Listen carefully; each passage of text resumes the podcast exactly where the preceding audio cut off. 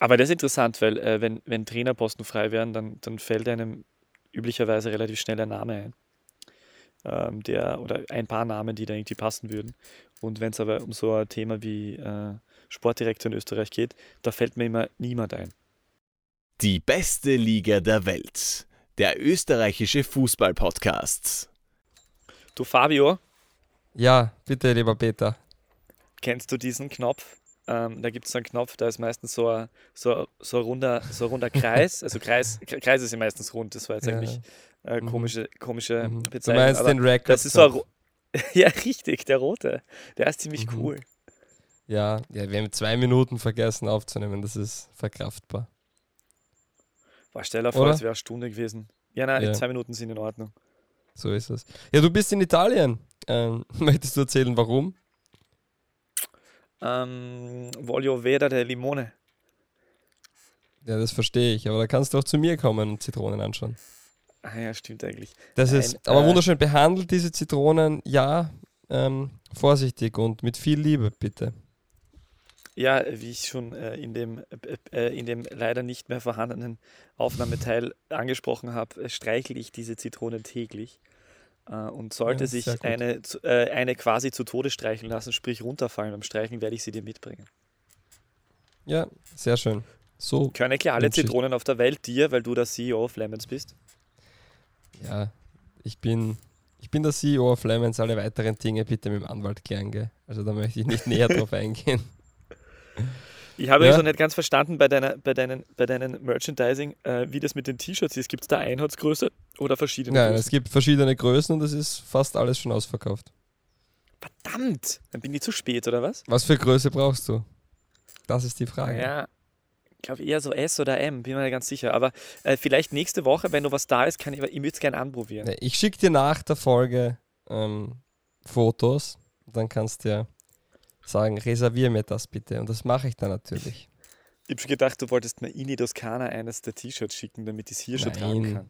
Äh, Nein, nein, das mache ich nicht. Das mache ich nicht. Okay, So, Verstehe. ja, hast du dann überhaupt ähm, Empfang in Italien oder wie läuft das? Naja, Zwecks also Fußball. gestern, gestern bin ich dann draufgekommen, dass ich ähm, komischerweise über äh, die Sky Go App nicht in der Lage bin, Fußballspiele anzuschauen. Ich weiß nicht warum. Ich habe es dann über irgendwelche schwindeligen Seiten gemacht, wo ich ähm, dann, also würde ich natürlich nie machen, illegal Fußball schauen. Das habe ich dann ein bisschen geschafft beim Sturmspiel, aber sonst war es mir interessanterweise auch nicht möglich, äh, das ein oder andere äh, Stimmenvideo auf, auf der Sky Sport Austria Seite anzuschauen. Wobei du mir ja schon im Vorgespräch erklärt hast, dass es da drei magische Buchstaben gibt. VPN, ist das richtig? Genau. Ja, das werde ich, das werde ich lernen. Allerdings wahrscheinlich nicht mehr in dieser Woche da, weil ich bin ja eigentlich auf Urlaub. Ich bin ja tatsächlich einfach nur auf Urlaub, verstehst? Also ich schaue da jetzt gerade geradeaus auf, auf ein, was, ein, ein, eine Villa. Eine Was gibt toskanische ja, Villa. aber Peter, was gibt Schöneres als Fußball zu schauen? ja, äh, eh, nix. Stimmt. Ja, siehst du. Aber Ja. die Villa, die gehört dir sozusagen. Die hast du ja gekauft, wie du mir im Vorgespräch gesagt hast. Ähm, wie Richtig, kam es ja. dazu? Ähm, naja, das waren jetzt die, natürlich aufgrund der letzten Monate äh, Corona, wissen viele, dass natürlich Podcasts da durchaus eine, einen ordentlichen Aufstieg äh, erlebt haben. Und äh, da ich äh, dich ja nicht beteilige an den Einnahmen am Podcast, weil ich ja kein sozialer Mensch bin, habe ich das alles für mich eingestraft und dadurch ist sich die ein oder andere Villa ausgegangen hier in, in der Toskana und die an, ein oder andere Immobilie, die da noch äh, dabei war, äh, die möchte ich jetzt nicht da ansprechen, weil es dann vielleicht ein bisschen großkotzig rüberkommt und vielleicht stellst du dann diverse Ansprüche da auch irgendwie ähm, durchaus kurzfristig sesshaft zu werden. Genau. Ja, na, wie du möchtest, das ist deine Sache. Ähm, Ja, nein, ich möchte mich. ich, ich fühle Da, mich da danke, nicht. dass du da Verständnis hast. Ja, ja, klar. Also, Ja. man muss auch, man muss auch einfach mal ähm, sagen, Peter, diese Teile gehören dir und dann in Zukunft, wenn wir weiterschauen. So ist es. So, bevor wir da jetzt noch weiter abschweifen, starten wir rein. Bitte. Die beste Liga der Welt. Die Podcast gewordene Liebeserklärung an den österreichischen Fußball. Herzlich willkommen zur 79. Runde von DBLDW. Die Champions League steht vor der Tür, die nächste Cup-Runde nähert sich an und im Unterhaus wird fleißig gekickt. Warum uns das interessiert? Weil in unserer Liga scheinbar eh schon wieder alles entschieden ist. Hallo Peter. Hallo, lieber Fabio. Ja, ich meine, wir könnten schon tatsächlich, also herzlich willkommen auch von mir und guter Ansatz, wir könnten schon umsatteln, ähm, vielleicht Kärntner Liga oder so, äh, oder vielleicht Gebietsliga West, äh, Steiermark, da bin ich manchmal auch ähm, zugegen bei dem einen oder anderen Verein. Ähm, da sind vielleicht die Meisterschaftsentscheidungen spannender. Mhm. Ja. Mhm. Es ist wirklich sehr skurril, wenn man sich die erste Tabellenhälfte anschaut. Salzburg, sieben Spiele, sieben Siege. Dahinter dann Sturm als Salzburg-Jäger Nummer 1. Aber dann wird spannend. Ried, WRC, Hartberg, Admira, Altach, Klagenfurt. Spannend, oder? Ja, es ist irre, ich mein, vor allem, wenn, man die, wenn du die Tabelle ansprichst, wenn, wenn im Abschlussspiel der Runde, ähm, wenn da zum Beispiel Klagenfurt gewonnen hätte, dann äh, wäre im Prinzip eigentlich bis auf Salzburg die komplette Liga gefühlt irgendwie äh, innerhalb von, von, von äh, ein bis zwei Siegen würde sie jeden erreichen können. Also es ist extrem eng. Ähm, also es ist ja, Sturm ist vielleicht schon, ist natürlich jetzt noch ein bisschen best of the rest, aber sind jetzt auch schon, die sind ja schon sieben Punkte äh, hinter Salzburg und ähm, ja, äh, ist jetzt auch nicht so, dass sie sich so megamäßig viel abgesetzt haben von direkten Gegnern wie Rapid, das sind dann auch nur sechs Punkte. Also im Großen und Ganzen gebe ich dir völlig recht, das ist äh, zumindest der Grunddurchgang scheint entschieden. Ja, also. Also ganz oben, meinst in der jetzt, Mitte natürlich überhaupt wird. nicht. Ja, genau. Ja, genau. Es ist spannend. Äh, also äh. die Rieder, ähm, die wenig gerade am Zettel haben, die sind noch immer Dritter. Der WRC, wo man eigentlich extrem, sag ich mal, negative Berichterstattung ähm, mitnimmt oder aufnimmt. Also da läuft es ja nicht, könnte man meinen. Die sind derzeit Tabellenvierter, aber ja, der Tabellenvierte hat auch gleich viele Punkte wie der Tabellenneunte. Da sind tatsächlich sechs Vereine bei acht Punkten und das spricht auch schon für diese Ausgeglichenheit der Liga, aber es spricht auch gegen die großen Vereine, die ähm, nicht so sattelfest in die Saison starten. Ja, es ist wirklich interessant, weil du gerade den WRC ansprichst, das ist echt so eine Mannschaft, wo man das Gefühl hat, die sind alles andere als in Form, das geht überhaupt nichts. Ähm, aber äh, sie sind halt einfach äh, genau auf Augenhöhe mit Rapid zum Beispiel und äh, haben, nur, haben einen Punkt mehr als, als die Austria, nur die, die ja auch entsetzlich gestartet ist und jetzt aber halt langsam zum Punkten angefangen hat und auch den ersten Sieg jetzt geholt hat.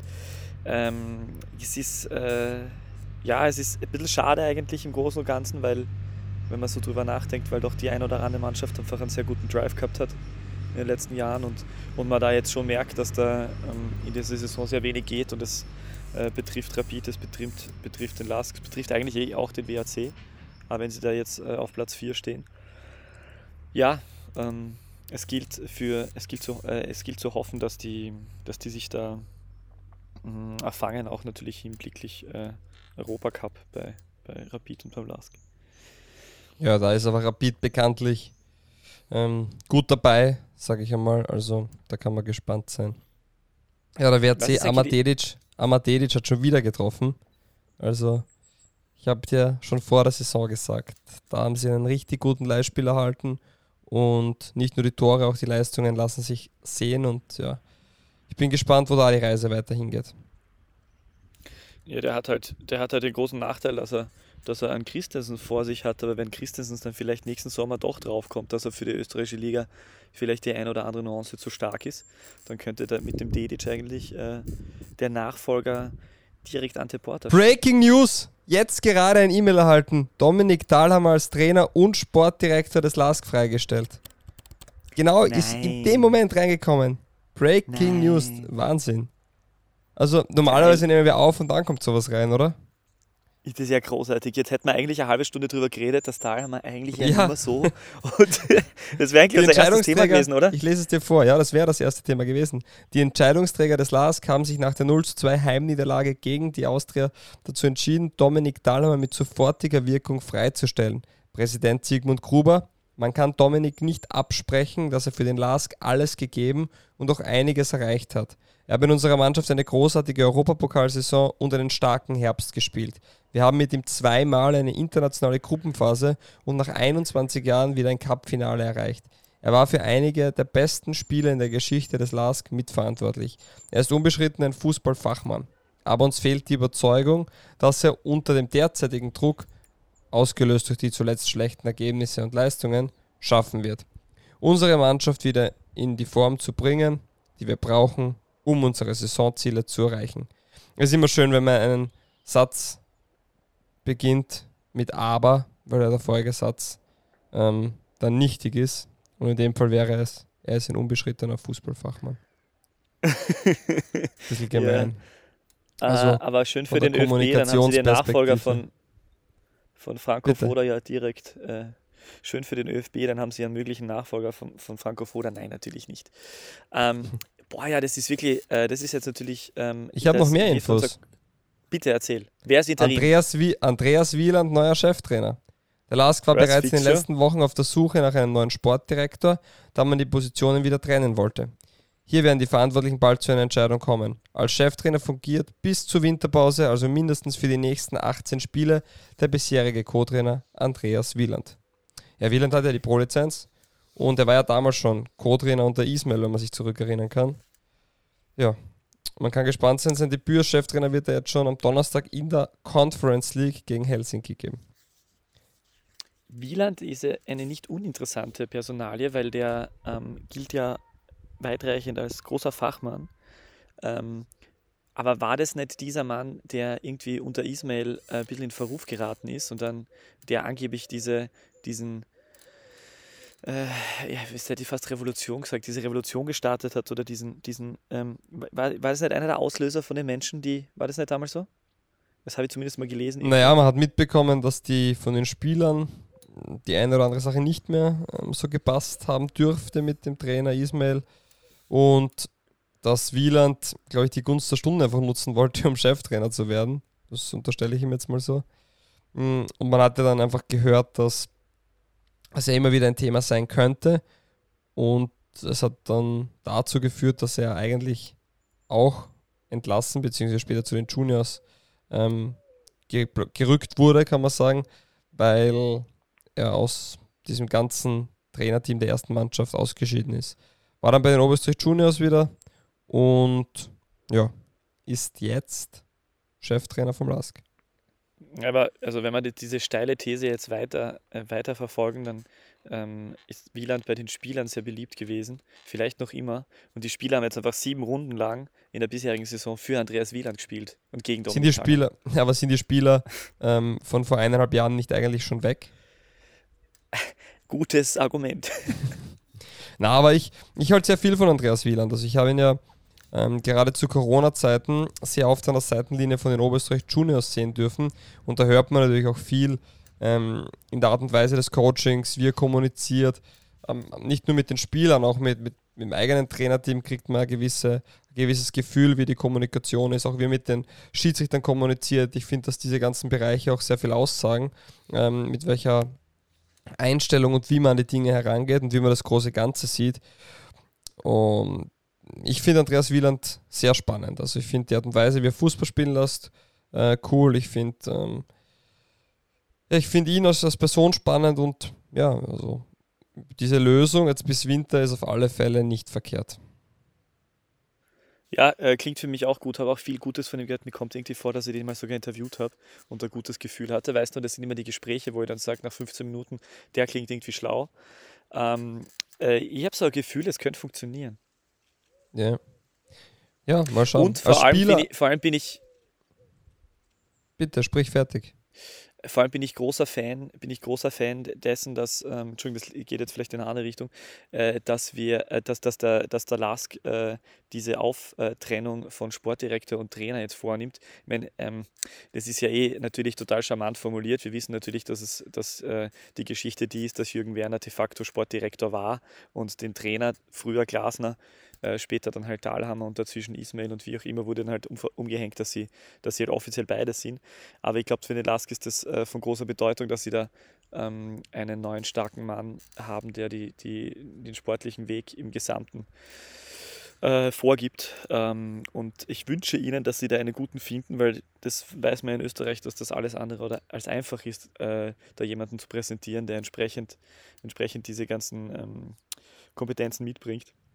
Und das könnte auch dann ein Schlüssel dafür sein, dass der, dass der Lask äh, äh, wieder auf die Erfolgsspur im Gesamten zurückkehrt. Der Kader ist ja noch immer ganz gut und so, wissen wir eh, aber es ist trotzdem eindeutig dieser Abwärtstrend erkennbar. Äh, und da muss man auf jeden Fall jetzt wieder ähm, neue Impulse setzen. Mhm. Ja, da bin ich auch gespannt, wie das weitergehen wird. Du hast schon richtig gesagt. Jürgen Werner war ähm, quasi der inoffizielle Sportdirektor, war natürlich nur Vizepräsident und der, der seine Ämter zurückgelegt, dürfte sich auch tatsächlich äh, etwas zurückgezogen haben und man kann gespannt sein, wer, wer dieses Amt nun übernimmt. Ja. Aber das ist interessant, weil äh, wenn, wenn Trainerposten frei werden, dann, dann fällt einem üblicherweise relativ schnell ein Name ein. Ähm, der, oder ein paar Namen, die da irgendwie passen würden. Und wenn es aber um so ein Thema wie äh, Sportdirektor in Österreich geht, da fällt mir immer niemand ein. Ja, ist, ist, ist spannend, ist auch von, ähm, ist auch schwierig jetzt zu, zu sagen, ja. Sportdirektoren, fall, fällt dir dann der ein, der mal Sportdirektor war. Es gibt ja da auch jetzt keine spezifische Ausbildung. Es gibt ja auch nicht einmal wirklich eine Qualifizierung, die man vorlegen muss. Dementsprechend kann das ja jeder sein. Und ja, das, deswegen gibt es auch einmal den einen oder anderen, wo man sich denkt, aha, der macht das. Dann gibt es wieder Leute, die früher Profis waren, dann gibt es Leute, die aus der Wirtschaft kommen. Also das ist ja ein sehr ähm, diverses Feld, würde ich einmal sagen, wo es jetzt keine klaren Richtlinien gibt und dementsprechend ähm, wenn jeder auf den Posten zutreffen könnte, dann trifft doch irgendwie niemand zu. Dementsprechend schwierig immer zu sagen.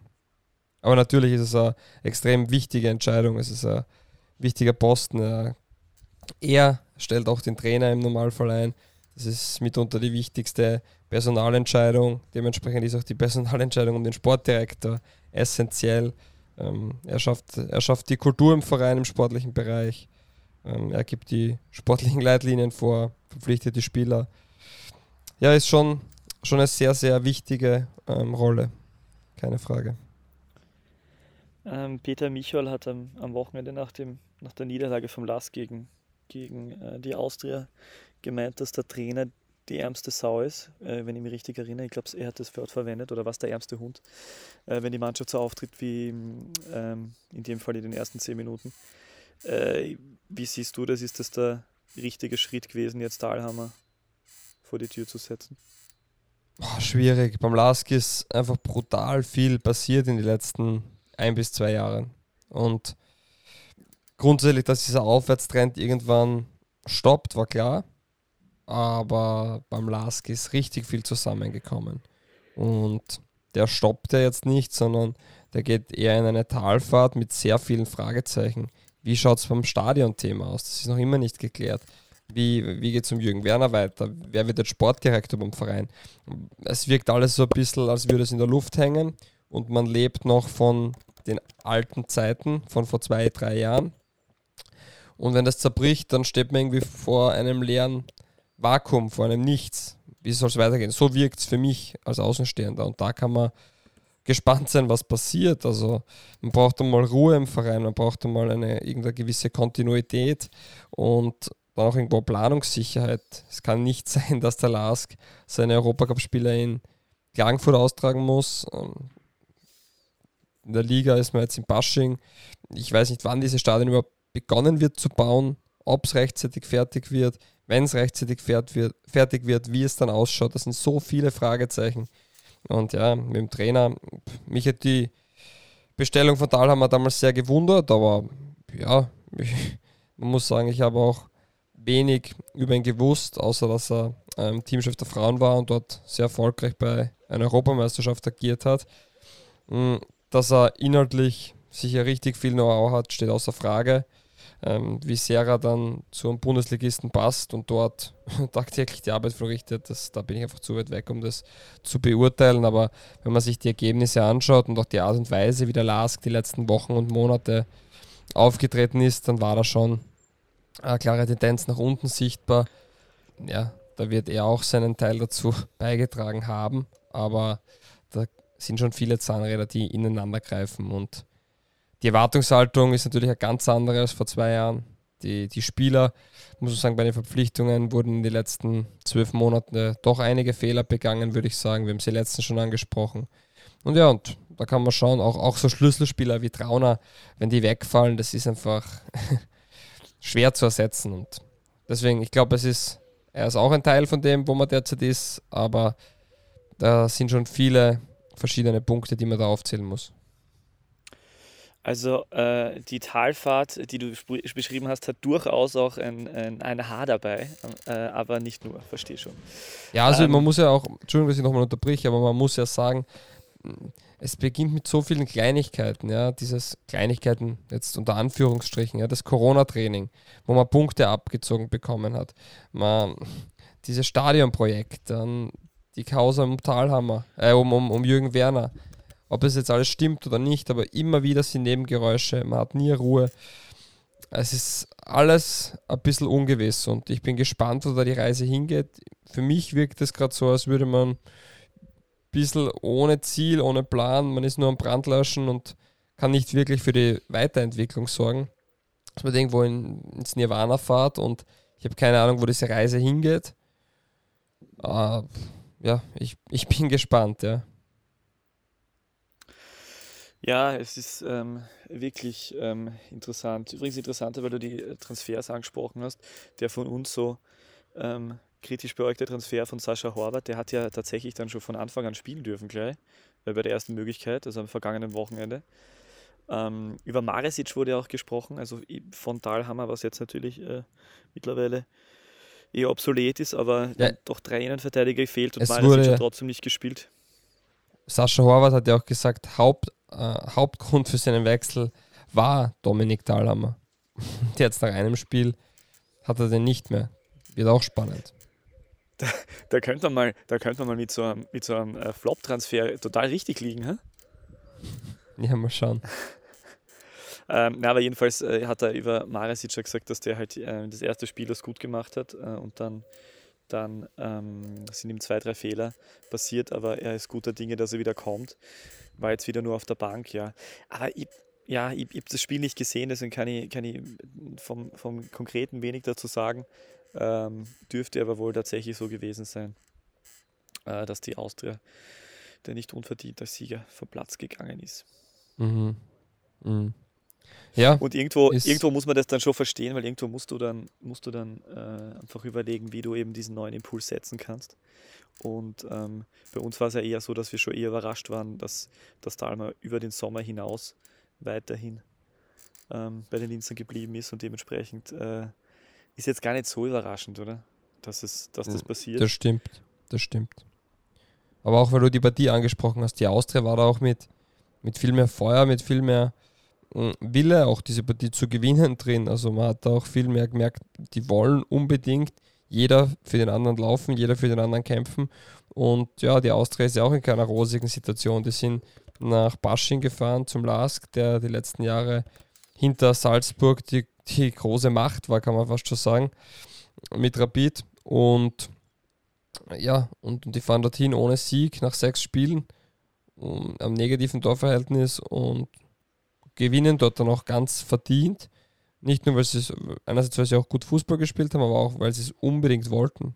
Und ja, das ist dann, ja, das ist klar. Und beim Lask muss man sagen, da werden auch so in einer Partie wie gestern sehr wenig Torschancen herausgespielt gegen eine Mannschaft, die dann doch defensiv anfällig ist wie die Austria. Und das ist mir dann doch ein Rätsel, wenn man so viel Qualität in der Offensive hat, dass man so wenig daraus macht. Aber interessanterweise haben die diesmal ohne Stur äh, Stoßstürmer gespielt, der Lask. Also Karamoko ist erst reinkommen. Ja.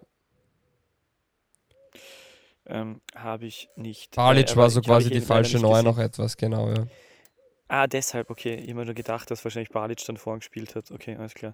Ja, die äh, Innenverteidigung von, äh, die Verteidigung von der Austria, ähm, denkt man sich immer bei, bei, der, bei der Aufstellung so, hm, könnte schwierig werden. Mhm. Wenn jeder zu Null spielt, ist es die Frage, ob das mehr äh, für die Austria oder, äh, oder, gegen den Gegner spricht. Man weiß es nicht so genau. Äh, ja, man hat viele hat große Innenverteidiger. Man hat auch viele große Innenverteidiger drin gehabt, man hat da schon viel weg, wegverteidigt. Aber die Austria hat eine junge, gute Mannschaft und die bringen dann noch Spieler wie einen jungen Huskovic oder einen Braunöder in die Partie. Eh, oder auch einen Noah Ohio, den du gerade angesprochen hast. Hm, Kellis war auch noch auf der Bank. Das sind junge, hungrige Spieler, die noch nicht, sag ich mal, fertig sind. Ja? Also die brauchen natürlich noch und die werden Leistungsschwankungen haben. Aber die kommen rein, die sind hungrig, die wollen sich beweisen, die, die sehen es, dass sie die Chance bekommen, das muss man ja auch sagen. Wie viele junge Spieler von, von Vereinen bekommen auch die Chance und bei der Austria ist es eben dem geschuldet, dass man einfach finanziell auf einen Verkauf nicht direkt mit einem Einkauf reagieren kann und dann bekommen eigene Spieler aus der Akademie oder von den Young Violets die Chance. Und die haben gute Spieler in den eigenen Reihen und auch Huskovic und Braunöner, die dann maßgeblich ähm, beim Tor beteiligt waren oder auch, auch in den Aktionen davor. Hm, es ist schön zu sehen und ich glaube, dass bei der Austria, auch wenn Bichler, Wimmer und Co. jetzt weg sind, da kommen wieder gute junge Spieler nach und ich glaube, dass die Austria, ähm, oder so wirkt es für mich zumindest, heuer auch wieder einen kleinen Schritt nach vorne machen kann. Ja, ich habe das Gefühl, dass, man, dass die Austria durchaus zufrieden sein kann, wenn man irgendwie dann also kurz vor Transferschluss sein komplettes Tafelsilber verkaufen muss. Ähm, ja. Und dann trotzdem eigentlich ähm, so wirklich in Ordnung dabei ist. Also alles andere als irgendwie letzter und, und so weiter. Ja, und, und vor allem, man hat halt wirklich coole Typen drin, die, die glaube ich, richtige Mentalitätsspieler sind, die eine Mannschaft vorantreiben. Also ich glaube in der Austria-Kabine mit der Manfred Fischer, am Erik Martel, am Patrick Benz. Das sind da schon Typen, die auch die Leute mitreißen können, die auch ähm, sagen, kommt, wir wollen was erreichen und wir gehen voran und wir geben Gas. Und solche Spielertypen sind auch extrem wichtig in einer Mannschaft. Da hilft es nicht nur, gut, gute Fußballer zu haben, sondern auch Leute und Spieler, die die anderen Mitspieler begeistern können, mitreißen können, die auch vielleicht einmal drauf haben, wenn was nicht passt. Und ich finde, da hat die Austria eine sehr gute Mischung zwischen jung auch äh, erfahrenen Spielern, wie auch ein Juricin und vor allem auch von den Typen eine gute Aufteilung. Ja. Und wenn man sich die ganze Situation anschaut, bei der Austria, wo es finanziell in weit katastrophal ausschaut, wo man ähm, um die Lizenz zittern hat müssen, wo man ohne Sieg zum LASK fährt. Und dann vergleicht man es mit der Situation beim LASK, wo man die letzten zwei, drei Jahre die erfolgreichsten Geschichten fast im Vereinsfußball gehabt hat, beim LASK, oder sehr, sehr erfolgreiche Zeiten ein neues Stadion soll gebaut werden. Man ist im Europacup wieder dabei und da ist die Stimmung in weit im Keller. Dann sagt es schon viel aus, ähm, wie die Leute bei der Austria A mit der Situation umgehen und was sie daraus machen und wo dann die Reise hingehen kann. Und gleiches gilt dann auch für den Lask. Auf jeden Fall. Äh, der der äh, Austria, was ist er, Geschäftsführer? Kriesch, heißt er so? Mhm. Kirsch? Finanzvorstand der, meinst du? Oder Geschäftsführer? Finanzvorstand heißt genau, danke. Ähm, der hat ja, der, der ist ja angesprochen worden im Sky-Interview ähm, mhm. darauf, ob er, Kirsch heißt er natürlich, pardon, ob er ähm, ob, äh, ob man sich irgendwie mehr oder weniger darauf vorbereitet, dass Insignia vielleicht wieder aussteigt oder dass das nicht funktioniert. Und man hat irgendwie nur so gemeint, als Manager bereitet man sich irgendwie auf alle Szenarien vor und äh, auch das ist ein mögliches Szenario, was in ähm, meiner Welt äh, schon relativ viel äh, äh, hinsichtlich dahin sagt, dass, äh, dass da wohl bald sein könnte, dass es bekannt gegeben wird, dass das ein bisschen ein Fail war, diese ganze Geschichte. Ja. Oder? Das wird, wird spannend zu sehen sein. Also die Abhängigkeit wird trotzdem da sein. Man wird auf das Geld angewiesen sein, das ja scheinbar dann noch irgendwann eingetroffen ist. Aber da sind wir zu weit weg, um das zu beurteilen, glaube ich. Ich bin. Ja, also das, dieses, das nicht so. Es wirkt alles nicht, als wäre das so ein großes Miteinander. Und es wirkt so ein bisschen nach einem. Äh, ja, Insignia hätte gerne einen Champions League Club und die Austria ähm, versteht es, die Realität anzunehmen derzeit. Und ich glaube, da ist der große Spagat. Mhm. Aber stimmt, das, das ist es eigentlich wirklich und das ist aber eh gut, dass die Austria es versteht. Und die, äh, also ich habe das Gefühl, äh, ähm, beim, beim Spiel äh, von der Austria auswärts in Graz, wo, die, wo ich dann mir darüber lustig gemacht habe, äh, dass die Fans ein 2 zu 2 bei, bei Sturm feiern wie ein, wie ein Auswärtssieg ähm, darf man nicht unterschätzen. Es ist schon, wenn die Basis äh, verstanden hat, um was es geht und was die, was die Austria ähm, im Jahr 2021 äh, darstellt und darstellen kann und in der Lage ist zu leisten, dann ist das so im Gesamten eigentlich jedes Beste, was da passieren kann. Äh, ja, und maßgeblich dafür, maßgeblich dafür verantwortlich ist Peter Stöger. Weil ich glaube, der hat zwei Jahre lang versucht, jedem Einzelnen, ob das ein Einzelgespräch war, ob das ein Medientermin war, hm, ob das ein Zeitungsinterview war, hat er versucht, den Leuten zu verstehen, dass die Erwartungshaltung einfach zu groß ist. Und dass wenn du dich Woche für Woche immer wieder selbst die ganze Zeit hinterfragst und dem Prozess nie eine Chance gibst, dass du dann noch nie in so einen Flow reinkommen kannst, dass du mal drei, vier Spiele am Stück gewinnst. Weil du gewinnst zwei Spiele, dann spielst du unentschieden und dann wird schon wieder alles hinterfragt, ob man das als Austria überhaupt das genügend ansehen kann. Und wenn du das immer machst, wird nie diese Leichtigkeit kommen, dass du mal in diesen Lauf reinkommst und Erfolgserlebnisse am Stück ähm, auch genießen kannst, die ja richtig viel Kraft geben. Und das ist, das ist der essentielle Punkt. Und das hat Peter Stöger zwei Jahre lang gepredigt. Und ich glaube auch, dass dieses Ganze oder die, dieser Weggang von Stöger jetzt diesen Prozess um einiges beschleunigt, weil man sagt, okay, jetzt ist auch der Peter Stöger weg, wir müssen jetzt einmal schauen, wie wir das machen. Und mit Peter Stöger wäre wieder der Glaube da, ja, aber er ist so ein guter Trainer und schau, was er jetzt daraus gemacht hat. Und da kommt da wieder die Hoffnung auf, vielleicht gleich einmal wieder Europacup zu spielen. Und dieser Weggang von Stöger war, glaube ich, auch für die Gesamtaustria, das klingt jetzt komisch, aber wichtig, um zu verstehen, wer man ist und wie man die nächsten Jahre überhaupt beschreiten kann. Weil sonst hätte das wieder ganz, ganz schwierig werden können. Aber Peter Stöger hat, ja, also die Austria sollte diesem Mann bald einmal ein Denkmal bauen. Ja, Peter Stöger jetzt in Budapest leider nicht in die Champions League eingezogen. Ganz knapp, aber spielt Europa League Gruppenphase immerhin. Ja, der, der wird noch Und jetzt ja wieder oder? auch in aller, wollte gerade sagen, ist jetzt wieder in aller Munde Peter Stöger natürlich, weil, weil äh, sich die Anzeichen äh, verdichten, dass Franco Foda auch nicht mehr lange äh, sein aktuelles Traineramt ausüben darf nach dieser schrecklichen September-Länderspielunterbrechung. Und jetzt mhm. kommt ja ein neuer Präsident, ein gewisser Herr Milletich, der sich als Pandorf-Präsident äh, und äh, Unternehmer. Weißt du etwas über den? Namen Weil ich kenne den fast gar nicht, nämlich. ist, das nicht der, ist das nicht der von Schau TV und Burgenländischer, Burgenländischer Verbandspräsident war er auf jeden Fall? Ja, ich, mag, also, ähm, ich finde, dass, das, ich find, dass äh, Marc Janko das ganz schön ausgedrückt hat. Ähm, mhm. Der hat irgendwie gemeint, äh, ein externer Kandidat, wie Schmidt gewesen ist, startet schon mit einem 0 zu 1 Rückstand in diesen Wahlausschuss, weil sich die Landespräsidenten quasi selber wählen. Wo man hinschaut, wird einem übel. Also ich mag das, wie Marc Janko diese Sachen immer ähm, recht klar ausdrückt. Äh, das Hat er auch recht. Her, ist ja auch gut so. Ja, es ist von der Optik her ähm, nicht ideal. Muss man jetzt natürlich dann abwarten, ob dieser Militich nicht vielleicht irgendwie da oder dort in der Lage ist, aus seinem Provinz, äh, burgenländischen Provinzdenken heraus äh, doch gute Dinge zu machen. Äh, er ist halt alles andere als jung, der ist ja nur ein paar Jahre jünger als Windner, weil Windner hatte da damals gesprochen davon, dass irgendwie so quasi Generationenwechsel in der Zeit wäre. Ja, dann gibt es das große Thema, dass der ÖFB in Wien-Aspern diese 20 Millionen äh, Bude hinstellen will, äh, als ähm, Ihr hättet gedacht, da geht es um ein Stadion und denkt mal, 20 Millionen für ein Stadion ist aber billig. Aber da geht es ja tatsächlich nur um einen, einen Sitz vom österreichischen Fußball, Fußballbund, was sicher auch äh, repräsentativ wichtig und großartig und toll ist.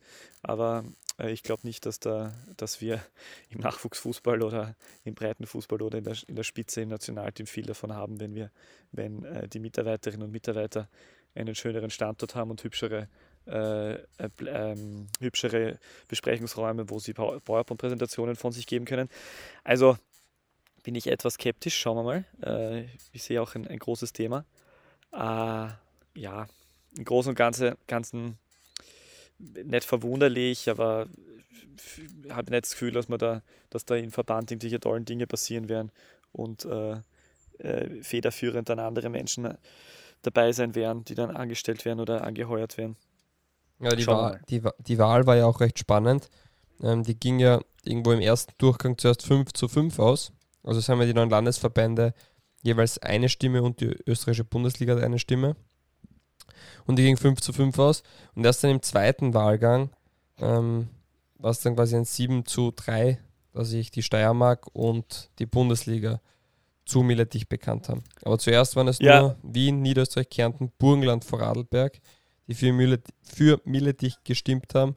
Und ja, warum das dann geändert wurde, ich weiß es nicht.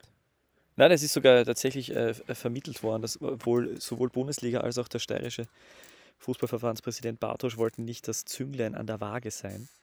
Äh, wollten quasi nicht irgendwie, äh, also die haben dann irgendwie dem, dem, den Ursprungswahlausschuss äh, äh, irgendwie so ich das verstanden, dass das der, der Ursprungskandidat äh, war und die wollten dann eigentlich nicht so gegen die, die Masse stimmen oder wie auch immer und deswegen haben sie sich im Endeffekt dann äh, wieder für, für Militich entschieden. Also das ergibt, das alles so, ist interessant, weil es eigentlich einerseits, weil es transparent war eigentlich und man gewusst hat, wer wen wählt.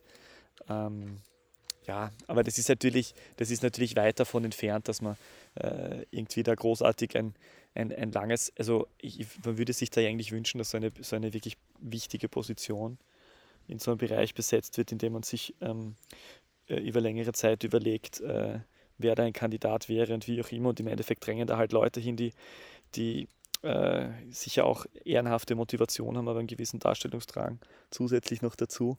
Die drängen dann halt in so Position und ähm, ja, das ist halt, äh, grundsätzlich wäre es ja, ja am schönsten, wenn diese, wenn so eine Funktionärsebene gar nicht so viel Bedeutung hätte und einfach die, die geschäftsführenden Personen, die das äh, hauptamtlich machen, äh, so professionell sind, dass, dass, diese, dass diese Präsidentenebene mehr so eine Aufsichtsratsfunktion hat und äh, gar nicht viel mitzuentscheiden hat oder gar nicht viel mitzureden hat. Nur da sind wir beim ÖFB halt weit entfernt davon. Ne? Das ist halt das, was man in, bei manchen Vereinen vielleicht da oder dort schon ein bisschen hat äh, in Österreich wenn auch nur richtig bei Salzburg. Ähm, aber wenn man dann nach Deutschland blickt, dann weiß man natürlich, dass es da schon bei den meisten Vereinen anders ausschaut, dass natürlich auch äh, große Namen da in Präsidentenämtern äh, drinstecken und die, die auch was äh, zu sagen haben und wichtig sind. Aber ähm, ja, aber ich glaube, da gibt es beide Beispiele. Na natürlich, also. ja, aber, äh, aber es gibt in, in Österreich natürlich wenig, wenig Beispiele, wo, wo, diese, wo diese Ebene äh, nicht so viel zu sagen hat. Und in Deutschland gibt es natürlich auch noch zu viele ähm, von diesen, äh, von diesen, von diesen Vorstandsfunktionsmenschen, die, die zu viel mit, äh, mitzureden haben und eigentlich wenig Ahnung haben. Das ist natürlich ein altes Problem im Fußball und das wird sich ja nicht so schnell auflösen. Aber ganz wichtig ist bei dem Thema, Peter. Dieser Podcast ist nicht politisch. ja, ja äh, ich möchte da wirklich Blaues Linz an dieser Stelle gratulieren zu ähm, den guten Auftritten bisher in der Liga 2. Äh, haben wir auch am vergangenen Wochenende äh, im Spitzenspiel den GAK 1 geschlagen. Aber da kommen, dazu kommen wir später, wenn es wieder heißt, äh, Christopheritsch und Brandl äh, erzählen uns, äh, äh, als kommen als Einspieler und ich darf Fragen stellen. Sehr schön, sehr schön. Ja. So, jetzt haben wir aber ganz viel über Lask geredet, du. Ja, das, ja, das ist und die Meldung, die reinkommen ist. Und über die Austria. Ansonsten, ja, Junior Adamo. Mich haben gleich zwei, drei Leute gefragt. Du hast ja gleich ein, ein Sechsertragerl äh, Gingerbier gekauft. Ähm, da haben die Leute gesagt, Zix, der Peter hat schon gewusst, dass der Junior treffen wird am Wochenende. Ah, hast du das, hast du das verbreitet über Social Media? Das weiß ich gar nicht. Ja klar, ich habe gedacht, das soll ich. Ach so. Nein, nein, eh gut, gut gemacht, danke. Ich, ich war mir nicht sicher, ob du das eh, das eh angekommen ist. Äh, ja, wurde, vielleicht wurde hier gepostet. Auch noch einmal für alle, die, für alle, die diesen Post nicht gesehen haben, möchte ich nur mal äh, wirklich mich äh, ausdrücklich bedanken bei Papa Adamo, weil es war wirklich ein sehr magischer Moment. Ich habe schon ein bisschen ähm, vorher das Gefühl gehabt, dass Junior Adamo äh, in Form ist und habe dann, hätte eigentlich nur drei Ginger Bier kaufen müssen aufgrund der drei Tore im U21-Team und habe dann aber gleich sechs Ertrager genommen, habe das auch zu einem sehr guten Preis erhalten äh, und äh, wurde dann noch einmal, als ich, das, als ich das, das Geschäftslokal schon verlassen hatte, von Papa Adamo zurückgerufen der eigentlich gerade am Telefon war und deswegen gar nicht wirklich Zeit gehabt hat, um mit mir zu kommunizieren. Äh, und dann hat er mir äh, wirklich mit einer sehr, sehr freundlichen, großartigen, weltmännischen Geste äh, eine Junior Adamo Autogrammkarte geschenkt. Also mit Originalautogramm drauf, möchte ich sagen. Hat er und, gewusst, dass du so ein großer Junior-Fan bist? Naja, wir reden ja jedes Mal über den Sohnemann. Es ist jetzt nichts Neues. Also ich bin ja doch durchaus, ich oute mich da ja durchaus als Fan. Und äh, es war sehr, war ein schöner Moment. Wahrscheinlich, äh, wahrscheinlich, also war letzte Woche kurz vor der Abreise äh, nach Italien und durchaus einer der schöneren Momente 2021 für mich. Also wenn ich dann Ende des Jahres in, in einem Anflug von großem Narzissmus äh, zum äh, Top 5 meines Lebens ansetzen werde auf Social Media, dann wahrscheinlich unter den Top 3 äh, den Erhalt der, der, wird der Erhalt der Kartogrammkarte von Junior Adamo sein. Ja, nicht schlecht. Kurz bevor, kurz bevor die Autogrammkarte dann für Licht ins Dunkel irgendwie versteigere in einer persönlichen YouTube-Session oder so. Mhm, mhm. Das machst Erwarte du. Erwarte mindestens vierstellig. Ja, ja, weißt du, das ist schön. Das ist schön. Er hat dann wieder getroffen, aber ich habe, ich persönlich wollte dich fragen, ich habe noch nie so ein Gingerbier getrunken. Was? Noch, oder wie schmeckt sowas? Naja, das ja, ist so. wirklich. Das ist so, das ist so eine Mischung aus. Es ist so, man muss sich vorstellen, äh, ähm, du kennst wahrscheinlich Ginger Ale, oder? ja. Ja, das ist ja auch eine, eine auf Ingwer basierende Limonade. Ähm, es, es, äh, es, also man könnte, es hat schon ein bisschen eine Ähnlichkeit mit, äh, mit Ginger Ale, ist aber eigentlich noch viel geiler, weil es viel mehr, viel mehr Ingwer-Schärfe drin hat. Also es schmeckt tatsächlich viel stärker nach Ingwer als Ginger Ale. Und ähm, hat gleichzeitig aber auch noch mehr Süße, kommt mir vor. Also es ist einfach so eine Mischung aus Ingwer-Schärfe und äh, Süßigkeit. Äh, so ein äh, klassisches, tolles Erfrischungsgetränk. Äh, und äh, kann ich wirklich nur allen empfehlen. Ja, wenn du wieder, wenn du wieder da bist, dann bring mir sowas einmal mit, dann verkoste ich das in der nächsten Episode. Wir haben ja den Anautovic Gin auch schon verkostet, dann können wir Sehr das gerne. Gingerbier von der Family Adamo auch verkosten. Eine wundervolle Idee. Ja, sehr gern. Aber da musst du, kannst du das mitnehmen. Ich bezahle das selbstverständlich. Ja, ich, vielleicht äh, ist, äh, wenn, aufgrund dessen, dass ich dir die Einnahmen vom Podcast ja nicht teile mit dir, ist vielleicht ein Gingerbier gratis für dich drin. Ah, Du, du bist wirklich ein edler Mann. Unglaublich. ja, das ist, es kommt, wenn man, wenn man so eine Villa besitzt, dann äh, so, so, ein, so ein Landsitz, äh, dann Aber ich weiß dann schon nicht so, nächste. Woche, nächste Woche komme ich dann, sag Peter, danke, das ist echt nett, dass ich nicht einmal was zahlen muss. Und du dann so, Halte ich für schwierig. Ja, genau. Genau so. Perfekt. Ja, Europacup-Vorschau. Das haben wir uns auch noch aufgeschrieben. Es geht ja los. Champions League, Europa League, Conference League. Drei Bewerbe. Wir haben überall österreichische Vertreter dabei. Wir haben ja in der letzten oder in der vorletzten Woche auch schon darüber gesprochen. Salzburg gegen Sevilla ist halt das Match. Man muss sagen, das ist auch schon ein richtungsweisendes Match. Wenn die Salzburger das gewinnen, dann schaut es würde ich sagen, richtig, richtig gut aus, dass man da heuer vielleicht überwintern kann, auch wenn es nur ein Spiel ist, aber es ist, glaube ich, schon ein sehr spannender Gradmesser, gerade die Begegnung. Wahnsinn, was du gleich für, wie, du gleich, gleich optimistisch reinstartest, so Salzburg gleich mal in Sevilla gewinnen. Äh, ich meine, das ist auf jeden Fall die, äh, auch von der Papierform her und von der derzeitigen Form der, der teilnehmenden Mannschaften in dieser Champions League Gruppe G ähm, mit Sicherheit das schwierigste Spiel. Sevilla Mhm. auswärts. Äh, aber du bist, schon wieder, du bist wieder mal äh, grenzenlos optimistisch und der Meinung, dass Salzburg in der Lage ist, dieses Spiel zu gewinnen. Ich meine, spricht irgendwas dafür? Ich meine, haben die, ich meine, verlieren die keine Spiele heuer oder was? Zum Beispiel. Ah, also ich muss sagen, die Salzburger, wie sie so auftreten, die haben noch immer kein Spiel ähm, unter Matthias Jeißle verloren.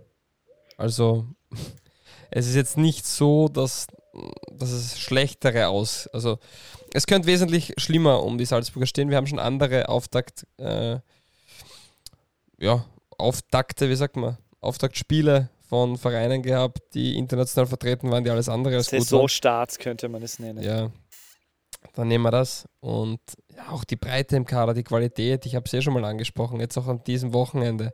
Noah Okafor kommt rein, dreht die Partie, der ist gefühlt der vierte Stürmer. Also, das sind Dinge, Salzburg ist ja schon richtig, richtig gut und ähm, haben eine gute Mischung drin. Spannender Trainer. Für mich ähm, noch, noch stabiler und besser als letztes Jahr, aber auch noch jünger. Haben, glaube ich, auch das jüngste Champions League-Team gestellt vom Kader. Ja, also ich, ich sehe keinen Grund, warum nicht. Und wenn man die vergangenen Jahre gegen Liverpool, gegen Atletico Madrid und so weiter ähm, mehr als nur mitspielen konnte, nämlich die wirklich an, an den Rand eines Punktverlusts gedrängt hat, dann sehe ich keinen Grund, warum man Sevilla nicht auch ähm, besiegen könnte. Oder zumindest unentschieden spielen kann. Und ich sage, Sevilla ist die stärkste Mannschaft mit Salzburg in der Gruppe. Ja, ich meine, wenn man so anschaut, wirklich tatsächlich, wie du jetzt gerade sagst, oder wenn man sich, wenn man zurückblickt, ähm, dann haben sie wirklich mit, mit allen Großen durchaus mitgehalten, äh, waren teilweise sehr, sehr, sehr äh, ansehnliche Spiele dabei mit, mit vielen Toren. Offensiv hat es auf jeden Fall ähm, nie gemangelt. Äh, das wird auch heuer nicht das, das Thema sein. Ähm, was man im internationalen ähm, Bereich immer wieder das Gefühl hatte, ist, dass es auf der Position im Tor, äh, dass da die Nuance gefehlt hat mit Stizan Stankovic. Ähm, glaubst du, dass das, dass das jetzt mit, mit Köhn, der jetzt die, der sich als Nummer 1 jetzt mal derzeit etabliert hat, vielleicht sogar einer ist, der, der das besser machen kann, weil der hat, aber der hat natürlich auch in diesem Bereich weniger Erfahrung. Ich meine, der hat im Ausland gespielt, äh, also beziehungsweise im Ausland, der ist eh Deutscher, er spielt noch immer im Ausland, aber zumindest in einer anderen Station, auch in der Schweiz letztes Jahr. Ja, ganz grundsätzlich, Salzburg trifft einmal jede Partie. Um, das heißt, wenn ich ein Tor bekomme, dann gehe ich trotzdem, oder wenn Salzburg ein Tor erhält, dann ist die Wahrscheinlichkeit trotzdem sehr groß, dass, groß, dass man zumindest mit einem Punkt aus dieser Partie rausgeht, weil vorne ist einfach ähm, so viel Qualität, dass immer zumindest ein Tor erzielt wird. Und das ist schon mal das Erste. Das Zweite, ja, ich halte Philipp Köhn für einen besseren Torwart. Und das viel Entscheidendere, es beginnt ja nicht beim Torwart, äh, das Tore zu verhindern, sondern wesentlich weiter vorne. Und äh, sowohl, also es beginnt bei den Stürmern, aber sowohl das Mittelfeld und vor allem auch die, die Abwehrkette ist um einiges stärker als in den letzten Jahren, um einiges stabiler. Man hat Mo Kamara ja glaube ich, in der Form seines Lebens. Ähm, Cabaldo, Bernete, man kann sich leisten, einen Junusovic auf die Bank zu setzen. Und in der Innenverteidigung muss man halt sagen, das funktioniert auch richtig gut. Biadowski, ähm, Solé, Wöber, das sind schon viele Spieler, die das richtig gut machen. Christensen dürfte, ich glaube, da könnte man Woche für Woche zehn Minuten in den Podcast füllen und nur darüber reden, wie gut dieser Däne eigentlich ist. Ja, Ulmer ist Ulmer. Also ich sehe einfach die Mannschaft noch viel stärker, noch viel stabiler ähm, als in den vergangenen zwei Jahren. Ich finde, dass im allerersten Jahr schon noch richtig viel Qualität da war, aber da war es eben die erste Saison, da war alles neu. Äh, heuer, heuer ist die Gruppe leichter als in den vergangenen zwei Jahren und die Mannschaft stärker als zuvor und deswegen ist das auch mein Zugang dazu. Übrigens der Vollständigkeit halber, weil sich das jetzt sicher viele gefragt haben, Zizan Stankovic ist äh, bei AEK Athen wohl sowas wie die Nummer 1, also hat zumindest in der ersten Runde gespielt und auch im, im äh, Zweitrunden-Rückspiel in der Conference League Qualifikation. Äh, praktischerweise haben sie die beiden Duelle gegen Veles Mostar verloren und deswegen ähm, muss er sich ja keine Sorgen machen, dass er international heuer schlecht ausschaut. Ich bin gemein wieder heute, das nehme ich zurück. Ja, aber weil du ähm, gerade über die griechische Liga redest, habe ich letztens, glaube ich, nicht erwähnt. PAOK ist ja auch eingezogen in die Conference League. Die haben Rijeka geschlagen. Ähm, ganz spannend. Und da hat Thomas Murk das 2 zu 0 erzielt und Stefan Schwab beim ersten ähm, Tor den Assist geliefert. Also auch bei denen läuft es nicht so schlecht. Nur um diese. Schön, ja. Mur Murk hat dort so ein bisschen so eine Joker-Rolle meistens, aber er zeigt, dass er dort, äh, zeigt auch dort seine Torgefahr immer wieder, oder? So, was ich so liest. Und Schwab ist, glaube ich, sowas wie Stammspieler unumstritten und äh, ist mhm. ja da irgendwie vor wenigen Monaten auch, vor wenigen Monaten eigentlich mehr oder weniger von den griechischen Medien gefragt worden, wie das eigentlich sein kann, äh, dass, er, dass er in Österreich nicht Nationalteamspieler ist. Hm. Ja. Ja, so ist das. So ist das. Ja, du, machen wir jetzt zwei Liga, zwei Fragen? Achso, die Europacup-Forscher beschränkt sich auf Salzburg? Achso, stimmt. Ja, nein, nein. Nein, beschränkt sich nicht auf Salzburg. Ähm, Sturm, naja, das ist dein Thema. Aber da, wir haben ja eigentlich die ganzen Partien ja schon angesprochen. Sturm startet in Monaco. Nico Kovac ist dort Trainer. Was erwartest du dir? Ähm, Monaco ist nicht in Form, was man so, was man so äh, mitbekommen hat. Also die sind in der Liga, glaube ich, nur 14. oder so. Ähm, ich erwarte ein, ein interessantes Spiel, in dem es lange so aussieht, als ob Sturm äh, einen Punkt mitnehmen kann und im Endeffekt setzt sich dann die individuelle Qualität und Erfahrung äh, der wesentlich hochdekorierteren Mannschaft durch und Sturm verliert dann 2 zu 1. Mhm. Das ist jetzt auch nicht so optimistisch. Ich bin immer, ich bin immer äh, Fan pessimistisch bei Sturmspielen. Okay. Ja. Da kann man sich dann viel mehr freuen, wenn, wenn Gregory Wüttrich in der, ich sag nur, der äh, letzten Minute das 2 zu 1 schießt. In den letzten sechs Pflichtspielen hat Monaco viermal verloren und nur einmal gewonnen. Also ein Lauf oder ein, ein positiver Flow sieht anders aus. Und ich habe es ja schon angesprochen, auch Sturm traue ich zu, diese Gruppe zu überstehen. Ja, Aber du bist ja echt irre. Wen hat Rapid? Ja, warum? Rapid hat, Rapid hat Genk, Rapid spielt Gent. zu Hause gegen Genk. Ja, Genau. die werden jetzt im, im, äh, so wie es halt bei Rapid immer ist, auf äh, ein, eine Niederlage gegen Andreas Herzogs äh, Admira folgt natürlich äh, Ein Sieg ein im Europacup. fulminanter 3 zu 0 Sieg gegen Genk, so wie wie es Genau. halt immer ist bei Rapid, oder? Das ist Das Rapid ist- und der Kübauer. Stimmt, ja, das ist dieses typische Rapid-Gehen. Man ist auch egal, wie es in der Liga läuft, international immer in Ordnung. Ja. Muss man, muss man ganz klar so ansprechen. Ja, Aber wir ich- sollten vielleicht kurz noch sagen, wir, haben uns natürlich alle für Andreas Herzog gefreut, oder? Dass er, dass er diesen, diesen sehr. ich muss sagen, ich habe die Partie nicht gesehen, ich habe die. Highlights dann angeschaut. Ähm, also Fans von Freistoß Dorn, bitte schaut euch die Highlights an. Und ähm, ja, aber weißt du, was ich gesehen habe äh, in der Vorbereitung auf Rapid gegen Genk? Dort spielt ein gewisser Joseph Peinziel und ich behaupte, der ist verwandt mit einem gewissen Seth Peinziel. Das ist völlig Und- richtig. Ja, und da bin ich gespannt, wie da die fußballerische Schere auseinandergeht. ah ja, du bist ja nicht so der größte Fan vom Seth. Äh, nachvollziehbarerweise. Gut, und der Lask spielt übrigens, äh, das haben wir eh schon angesprochen, Lask spielt gegen Helsinki. Äh, das ist das die erste von die erste von, drei, von, äh, von sechs Partien in der UEFA Europa Conference League Gruppe A, die der Lask für sich entscheiden muss. Ähm, wünschen wir ihnen alles Gute. Ja. Helsinki kann ich nicht viel Gute dazu Trainer. sagen, außer dass die mitten in der Saison spielen. Die spielen ja auch eine Jahresmeisterschaft, ähm, führen dort die Liga an und ja, die sind auch ein bisschen der Maßstab in Finnland. Ja. Aber Gute wie Trainer gesagt, verlieren ja ihre ersten Spiele, sagt man immer, oder? das ist ein völliger Schwachsinn. Genauso wie der Trainereffekt und sonstige Dinge. Ich glaube, diesen, ich glaub, diesen gleichen, diesen, diese gleiche Konversation haben wir ungefähr schon 19 Mal gehabt in diesem Podcast. Ja, irgendwann wirst du es lernen, Peter. oder, du oder du beweist mich, äh, über- überzeugst mich vom Gegenteil. Du musst halt beweisen. ich kann da sicher dazu eine Studie äh, anfertigen. Ja, super. Aber bitte mit Quellen, gell? Ja, das äh, wahrscheinlich. Ja. Ähm, ja äh, du willst zu diesen, du willst zu dieser, du willst zu dieser, du willst diesen Einspieler da. Komm, mach mal den Einspieler da. Ja, machen wir den halt. Zwei. Liga 2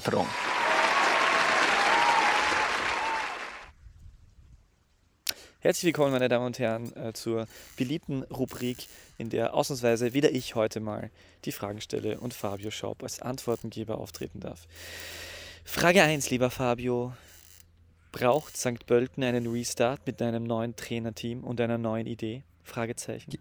Das wäre der größte Fehler, den sie machen könnten. Also, St. Pölten, ich weiß nicht, ob wir schon darüber gesprochen haben. Ich, ich weiß nicht, warum. Ich weiß schon warum, aber die wurden von so vielen Vereinen als der Top-Favorit auf den Aufstieg ähm, platziert. Und ich muss sagen, das war für mich verständlich aufgrund der Einzelspieler, aber man hat ja verstanden, was die machen wollen. Das war eins zu eins Glasner Fußball zu spielen. Und erstens sind Helm und Bogadetz nicht Glasner, sondern Helm und Bogadetz. Das heißt, das wird sowieso nicht eins zu eins so sein. Aber von den Ansätzen her gleich. Und jetzt kommt der andere Punkt, das braucht einfach Zeit. Und man hat die ersten sieben Spiele, acht Spiele relativ einfache Gegner gehabt. Und kommt jetzt halt zu den schwierigeren Spielen.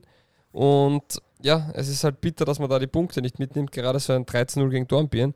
Aber wenn man sich die Spiele anschaut, ja, die geraten in Rückstand und dann beginnen alle Vereine zu bunkern und tief zu stehen. Und das ist natürlich nicht leicht für eine Mannschaft, die dann über das Umschaltspiel kommen will oder schnell die Tiefe dann sucht, ähm, gegen tiefstehende Mannschaften zum Torfolg zu kommen. Ähm, dass das natürlich jetzt die Leistungen nicht rechtfertigt, die sie gebracht haben. Die sind nach sieben Spielen mit vier Punkten am Abstiegsplatz. Steht außer Frage. Aber St. Pölten braucht Zeit. Und der größte Fehler, den man jetzt begehen könnte, wäre es, ähm, den Trainer zu wechseln, vielleicht die Philosophie zu ändern. Man muss einfach, und das klingt jetzt schier, aber einfach gelassen und ruhig bleiben. Und wenn man dem Trainerteam vertraut, weil das hat man ja vor der Saison anscheinend gemacht, dann wird man ihm auch jetzt vertrauen, hoffentlich. Und das braucht einfach etwas Zeit. Und ich glaube, dass Helm ähm, ein sehr guter Mann ist. Ich glaube auch, dass Bogadetz ähm, da richtig gut reinpasst und die St. Pöltener werden schon richtig gut werden und nächstes Jahr werden die richtig heiß um den Aufstieg sein und ich sag sogar heuer noch, weil so wie es ausschaut, wird es schwierig, dass irgendjemand wieder direkt aufsteigt. Ja, alles sehr früh, ich weiß, aber warum nicht in die Relegation noch kommen? Also es ist ja wieder auch die zweite Liga sehr eng beisammen und ja, wenn die in den Flow reinkommen und dann in der Rückrunde fast alle Spiele gewinnen, dann geht das auch wieder sehr schnell nach vorne. Aber den Trainer jetzt zu wechseln oder da irgendwas zu machen, wäre meiner Meinung nach Katastrophe. Frage 2, lieber Fabio. Ist Blau-Weiß Linz auch für dich der große Aufstiegsfavorit für die Saison 2022-23? Ja, mein großer Aufstiegsfavorit in der kommenden Saison ist der Absteiger von der Bundesliga und St. Pölten, weil ich eben glaube, dass St. Pölten heuer nicht aufsteigt. Ja, Blaues Linz wird aber auch richtig gut, braucht man nicht reden. Da ist halt die Frage, wie viele Spieler die auch wieder über den Sommer halten können. Um, aber sie haben es auch heuer wieder gut nachbesetzt. Spannende Spielertypen. Ich glaube, sie haben auch allen Spielern oder Großteils der Spielern zwei Jahresverträge gegeben. Also die sind auch nächstes Jahr dabei. Ja, gehören zu den Mitfavoriten. Äh, aber sind jetzt für mich nicht der Verein, der oder nur Blaues Linz wird nächstes Jahr aufsteigen. Das, das glaube ich nicht. Da fällt mir spontan ein, ist äh, Tino Wavra nicht der einzige aktuell tätige Sportdirektor in Österreich, der ähm, mega auf der Hand liegen würde für den Lask. Auch wenn das natürlich schwierig ist, äh, weil äh, von Blau-Weiß dann rüberwechseln, aber das hat jetzt der ein oder andere in der Vergangenheit auch schon gemacht. Ähm, Wäre das nicht eigentlich ein total naheliegender Transfer? Man wird sich darüber Gedanken machen, schätze ich mal. Aber ob das wirklich passiert, weiß ich nicht. Ähm, ich glaube, der sieht auch eine coole Zukunft bei Blau-Weiß Linz. Ich weiß es nicht, ich kenne ihn nicht. Vielleicht ist es wirklich ein Thema, ja. Ist, ist auf jeden Fall ein Gedanke, der bestimmt im Bashing oder im in Linz herumgeistern wird. Hm. Ich aber weiß aber auch nicht, ob der nicht einfach ein totaler Blau-Weißer ist und einfach äh, den Lask äh, alles andere als positiv ja. Äh, gesinnt und deswegen das aus Prinzip nicht machen würde oder wie auch immer. Das weiß ich auch nicht. Ich weiß nur, dass er der Berater von Marco Ragusch war. Ja.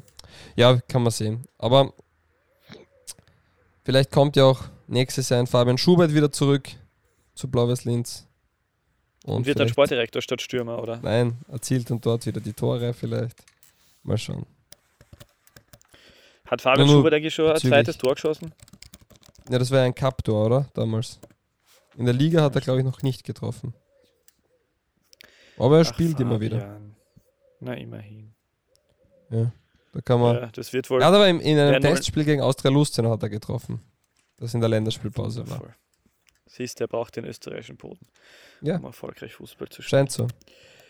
Gut. Gut. Haben wir noch irgendwas? Mm, na. Das war's zu Was? Liga 2. Ich bin übrigens am Sonntag um 10.30 Uhr spielt der GRK in Wien gegen Rapid Wien 2. Und ich darf da bei Laola Co-Kommentator sein. Also, lieber Peter. Sensationell. Ja, du meinst, äh, so lieber Peter, jetzt könntest du nach, äh, jetzt könntest du nach, nach zwei Jahren wieder mal ein zweites Ligaspiel ganz anschauen. Genau, das wäre dein Aufruf. Oder der Aufruf an dich. Ist wirklich schwierig. Ich, aber ich ja, schaffe ja, gerade die 10.30 Partie am Sonntag finde ich wirklich super. Da schaue ich echt oft rein. Aber dass ich mir, also dass ich mir 90 Minuten anschaue, ist dann echt selten. Leider. Ja, ich würde es mir, mir wünschen, ja, dass du das ja, diesmal ich, äh, schaffst. Äh, ich freue mich sehr äh, auf dich, für dich und äh, bin sehr gespannt äh, auf dein. Ist das dein Kommentatorendebüt? Ist mein Kommentatorendebüt eigentlich, ja. Kann Unfassbar. man so sagen. Ja, ist geil. Ja, ist geil. Kann man so sagen, definitiv. So, jetzt ja. müssen wir da schnell zum Ende kommen, schon langsam, weil da gibt es ein Kind, das, das seinen Papa will. Ja, dann sag dem Kind, es soll zu seinem Papa gehen. Oder bist du der Vater? Ja, leider bin ich das. Okay. Leider, okay. Nein, Gott sei Dank. Das DBLDW Orakel. Diesmal kriegst du zwei Orakelfragen, weil mir wurde, ich werde nicht so aus Datenschutzgründen ähm, nicht erwähnen, mir wurde von jemandem eine Nachricht geschickt und mit folgendem Text. Frage für das nächste DBLDW-Orakel. Wird Sascha Horvath, nachdem er beim LASK und in der nächsten Saison gescheitert ist, den freien Platz, und zwar fußballerisch und optisch, von Sahanek beim FAC einnehmen?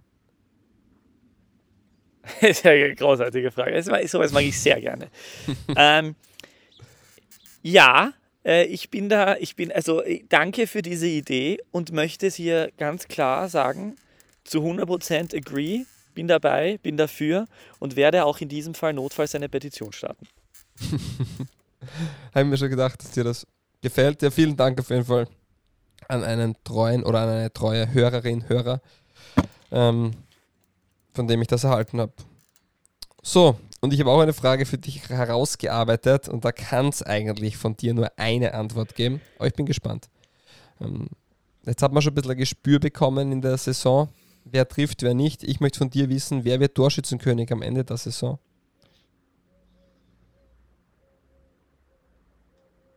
Mm.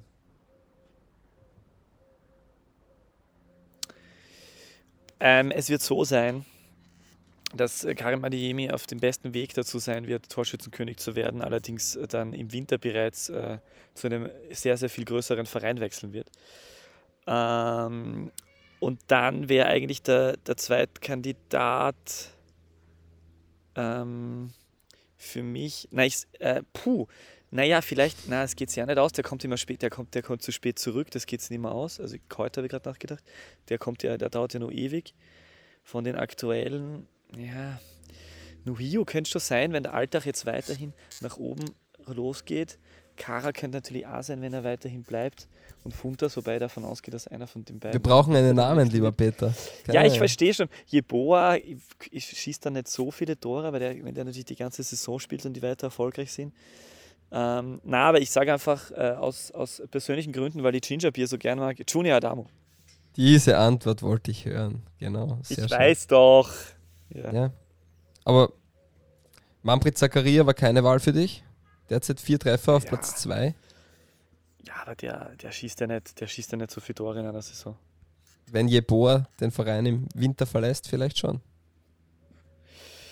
Ja, aber ich habe es nicht so das Gefühl, dass der dann, also wie ich den jetzt bei der äh, bei Sturm gesehen habe, ähm, ich habe jetzt nicht so das Gefühl, dass der jetzt sofort so viele Tore machen wird. Also er spielt ja dann auch nicht jedes Mal äh, und na, glaube ich nicht. Also du siehst den, dass das so ein 20, 20 Tore Mann ist? Mhm, glaube ich auch. Muss ich sagen, glaube ich auch nicht. Aber er performt, finde ich, sehr gut. Ähm, und in der Rolle als Stürmer, mh, ähnlich wie bei Jantscha, der könnte sich da neu finden. Und ja, ich bin da auch so ein bisschen bei dir. Bei Salzburg sind immer so viele ähm, Tore aufgeteilt und die Topspieler sind oft weg. Ähm, bei Rapid sehe ich, wenn es wirklich richtig gut läuft, bei einem auch einen Abgang vorzeitig im Winter. Und die kleineren Vereine, wie jetzt Lask oder Altach, ähm, die erzielen zu wenig Tore, dass sie einen 20, 25 Mann, äh, Toremann-Stürmer haben. Toremann-Stürmer. Ja, das sehe ich auch so. der einzige, also, den ich, deswegen. Der einzige, den ich vergessen habe, ist eigentlich, äh, zwei, es sind zwei, zwei Marcos, kann man, wäre natürlich noch eine Möglichkeit, Djuricin und Grül, wobei, äh, weil Djuricin dann doch äh, äh, einfach überragend ist im Vergleich zu, zu den restlichen äh, Stürmermaterial bei, bei der Austria. Aber da ist immer wieder das Thema, ob die dann so viele Tore schießen. Und äh, Marco Grühl, ähm, ja, genau, da gibt es dann halt auch wieder viele andere und so. Nein, äh, ich, glaube, ich glaube einfach an meinen Junior. Ja, das ist schön. So. Der bisher, glaube ich, ein Saisontor hat in der Liga, oder? Na, zwei mhm. sogar mhm. schon. Zwei, alles zwei. gut. Zwei, zwei. Ja, alles gut. Ja. Ich war ja am Sonntag ähm, Red Bull oder FC Liefering gegen Rapid Wien 2. Das war ein mhm. 6 zu 2. Also da kann man sich auch schon wieder auf den einen oder anderen Salzburg-Spieler freuen. Da kommt zur Abwechslung mal richtig viel Qualität nach. Wirklich? Das kommt etwas überraschend. Möchtest du wieder Name-Dropping machen? Komm, gib uns einen Namen. Amankwa Forson, Nele Dorgeles. Sind, das, sind die aus äh, Mali wieder alle, oder? Äh, Forson ist aus Ghana und Nele Dorgeles ist aus Mali, genau. Aber es sind super ah, Spieler in dieser ganzen Mannschaft drin. Also man kann da einen Kameri, einen Luca Reischl, Elias Havel, Diambu, mhm. also man kann da viele Spieler aufzählen, auch defensiv. Samsung Baidu, ähm, Lukas Wallner. Also es ist richtig, richtig gut, was danach kommt. Der älteste Spieler ist ja auch 2002 geboren. Also eine richtig alte Mannschaft. Wahnsinn, ha? ja, da, da, ist Ja. Kein, da ist kein Potenzial mehr da. Tut mir sehr leid. Ja, schwierig, gell? in so jungen Jahren schon abgeschrieben. Ja. Na, so ist es auf jeden Fall. Du, es hat mich gefreut, du musst zu deinem Sohnemann. Ähm, Richtig. nächste Woche kann man es diesmal versprechen, dass wir aufnehmen vor Ort, dass das hinhaut? Oder? Ähm, nächste Woche äh, reden wir über Montag, den 20. September. Das sieht gut aus. Sehr schön, das freut mich. Ich hoffe, du hast aufgenommen. Mein Record-Knopf ist noch rot. ähm, Ja, ich muss jetzt- ich Ja. drücke jetzt dann bald auf Pause. ja, du musst dich. Pause, okay, nehmen wir später noch weiter auf. Na, du musst dich ähm, noch verabschieden in gewohnter Manier. Ich sag danke. Viel, vielen Dank fürs Reinhören und viel Spaß am Sonntag um 10.30 Uhr auf Lola 1 einschalten. Viel Spaß beim Zuhören dann. Ähm, ja, das war's von meiner Seite. Peter. Guten Tag. Die beste Liga der Welt. Welche Liga das sein soll? Naja. es gibt nur eine beste Liga der Welt.